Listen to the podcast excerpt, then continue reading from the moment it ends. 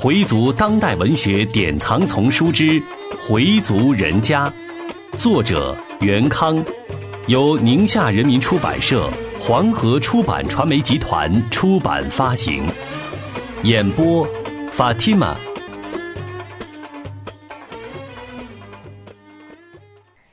第七十二集，批准去朝觐。西亭胡同有人已经提前搬了，决定迁走的人家兴高采烈地向邻居们讲述着自己新居的格局和周边的环境。听的人有羡慕的，有附和着说好的，也有不屑一顾或嫉妒的。西亭胡同里的人们都显得十分浮躁，谁家都无心过日子，都想在街上听听别人的议论。街上不断出现三五成群的人在一起说着什么，即使平时彼此不太熟悉的人，这时也愿意凑过去听听。他们希望听到有关拆迁的最新消息。人们最关心的还是拆迁费的问题。你们家算了多少平米？自己盖的算吗？可是我家搭的那间是住了人的，凭什么不算？交了房钱的就应该算。您那个小区买东西方便吗？离农贸市场有多远？哪路车到啊？你们家最后核算给了多少？不不再找他们了吗？那可是你们自己的房啊，才给了多少？哎呀，太便宜他们了。人们对每一条新闻都非常感兴趣，生活变得更加躁动不安。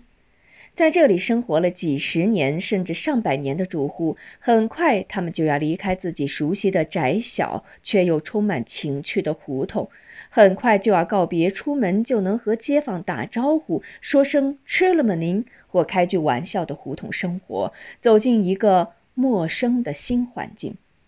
离别前的留恋与即将迁入新居的喜悦交织在一起。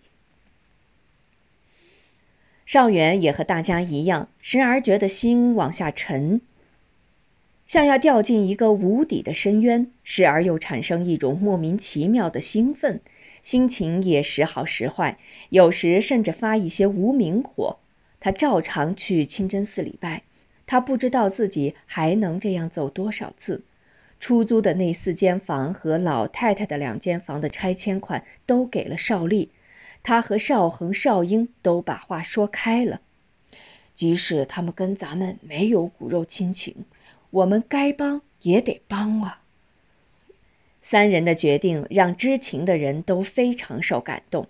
不过这么一来，邵元剩下的钱就甭打算回迁了，他只好跟着搬迁的大部队一起搬到一个不熟悉的住宅区去，开始他的新的晚年生活。尽管十分无奈，可也只好接受这个现实。他还是那句话，一切听真主的安排。前不久，他已经申请去麦家朝觐，区里医协也把表报到市里去了，估计不会有什么大问题。能去朝觐，的确是件让他非常高兴的事。一旦成行，他将实现自己多年的梦想。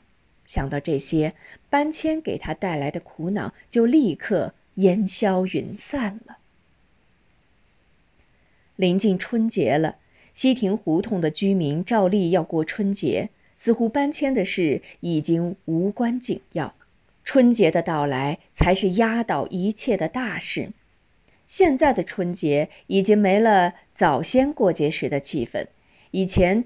人们老早就惦记着春节，从发粮票那天起，人们就预感到春节就要来临了。新发的那几张印着两个小红灯笼的节日补助邮票上，明明白白地告诉大家，这是过春节才发的补助邮票和肉票。还有副食本上每人的几斤带鱼、半斤花生和半斤瓜子儿，这些都是过节补助的东西。然后就是等候街道通知什么时候卖带鱼了，什么时候卖富强粉了，什么时候卖花生瓜子儿了。到卖这些节日供应商品时，人们早早就去商店门口排队，穿着捂眼儿的棉鞋，还冷得直跺脚。大家都期盼着商店早点开门，早点把东西买回家。那种苦巴巴的日子，现在的年轻人们没有经历过，自然不知道。当时尚小而今已是不惑之年的人，也快把它忘掉了。唯有老人们还没有忘记那些日子，不知出于什么心理，他们时时还在怀念着过去紧巴巴的日子。也许那时还保持着老北京人的和善与忍让，也许那时还保留着人与人之间的真诚与无私，也许那时还保留着过年才吃好的、穿好的的习俗。也许觉得那时生活虽然清苦，日子平淡，却也过得平安。现在家家生活都好了，隔三差五的都在过年，每天都在过年，天天有好东西吃，而人们却时而感到失落，时而产生心理上的不平衡，时而产生心理上的不平衡。人真是个奇怪的动物呀！尽管花生、瓜子儿、补助油作为一个时代的印记早已经成了历史，但老人们还是记着它，因为老人们习惯过平静而安宁的生活，不喜欢躁动不安、充满挑战性的生活。人们希望有个良好的社会秩序，希望过着平静而又安宁的日子。现在的春节过什么呢？大概就剩下七天长假了，但照例的团圆饭是一定要吃的。北京回族人家也有吃团圆饭的妄想。少元告诉佩东，假如他去不成麦家，三十儿这天大家必须要来，他要把全家人都集中到自己家来，一起吃顿团圆饭，因为这也许是自家老宅的最后一次聚餐了。如果朝觐的通知下来，也许在年前就出发了。过了节，这里就要拆迁，他们也要搬走，搬到一个陌生的地方去。西亭胡同也将在隆隆的推土机的轰鸣声中消失。因此，佩南说到回民饭馆吃饭的建议被他父亲一票否决。还有一个重要的原因是，老太太的四十日到了。少元要在老屋给老人办完这四十日。少元从老座中后找出那个小本，开始策划四十日活动。这次他还是决定买头牛，但他不准备请亲戚朋友了，把牛拉到清真寺去，自己家留少部分，大部分出散给礼拜的乡老们。全家总共不到二十口人，油香是必须要炸的。清真寺那里当然也要炸，这样就分为两部分，一部分在清真寺，一部分在家，全部费用都是由少元自己出。买牛的事就不再让宝来办了。佩东说从他们那里买牛不错，价格还便宜。农历二十一就把牛拉来了，直接就拉到清真寺去了。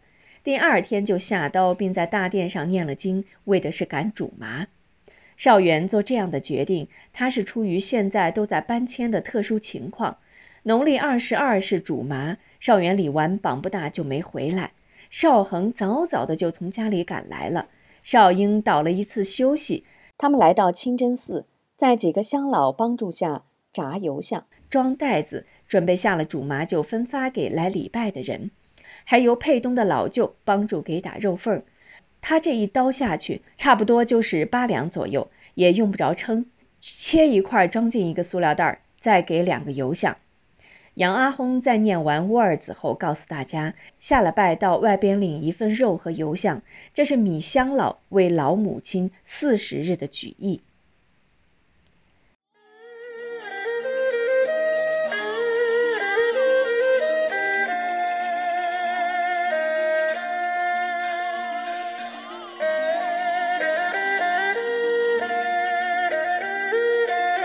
下了主麻，凡是来礼拜的人，每人都领到了一份捏贴肉和两个油像。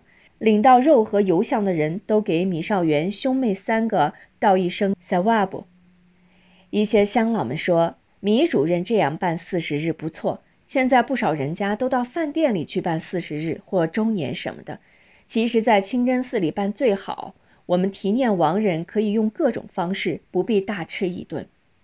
少英是第一次和乡老们面对面的交谈，他感到这些人都非常和蔼亲切。这里面有附近的回民，也有不少是外地的回族。当别人向他道 salam 时，少英不知道怎么回答人家，少恒马上就接了上去，代他回答。少英对大哥说。我以前都是在家里有事儿时才到清真寺来，主麻日我是第一次来，真没想到来了这么多人呀。少元说：“这还不算多的，开斋节时院子里的人都快跪不下了。现在在西北地区，到了主麻日去礼拜的人满大街都是，你看吧，大街上尽是戴礼拜帽和盖头的，远远望去一片雪白，那才叫巴勒凯蒂呢。”巴勒凯提是吉庆的意思。少英说：“什么时候他跟楚江也去趟西北看看？”正说着，钱乡老走了过来，少英赶紧跟老钱打招呼：“钱大哥，您拿油箱了吗？”钱乡老把手里的塑料袋往上一扬：“这不，我是先领的。”然后对少元说：“我们的一个亲戚昨天告诉我说。”去朝觐的名单都批下来了，您没接到通知？少元说：“没有啊，我这不还在纳闷呢，怎么现在还没来通知啊？”他们正说着，去医协的小马来了。少元认识他，就去问朝觐的事情怎么样了。小马兴奋地说：“批了，批了，这不我来送通知来了。”米少元急忙问：“我我这次能去吗？”小马说：“有您的名字，这是市医协发的通知，我给你们复印了一份，您看看吧。什么时候集中，什么时候出发，准备什么东西，都写得清清楚楚。正好您在，交给您了。”说完就走了。少元急忙找眼镜儿看通知，少恒也凑过来看，说：“大哥啊，您如愿以偿了，真得祝贺您呀！”少元接过通知，双手直发抖。他太激动了，嘴唇颤抖着。他想说“枝干真主啊”，但只见他嘴动，听不到声音。多年的梦想，多年的期盼，多年的向往，多年的愿望，今天终于变成了现实。那还是父亲在世的时候，他就听父亲说过，能去麦家朝觐一次，是最大的荣幸。当时他没觉得怎么样，他对朝觐的意义还知之甚少，他对真主还没现在这么虔诚。后来他逐渐了解了朝觐的意义。作为一个穆斯林，如果能朝觐一次，就有如再生一次。头一年他申请，因为名额有限没去成。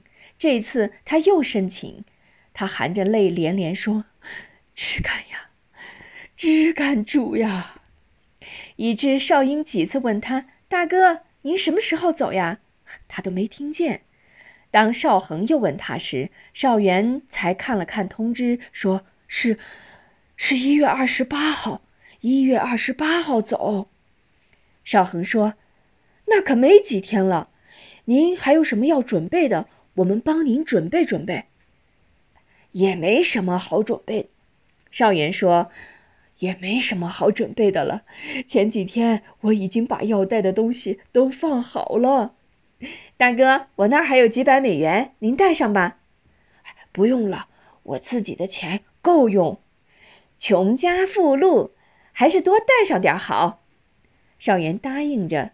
此刻他的心似乎早已飞向了麦家。回族人家，作者袁康，演播。法蒂玛。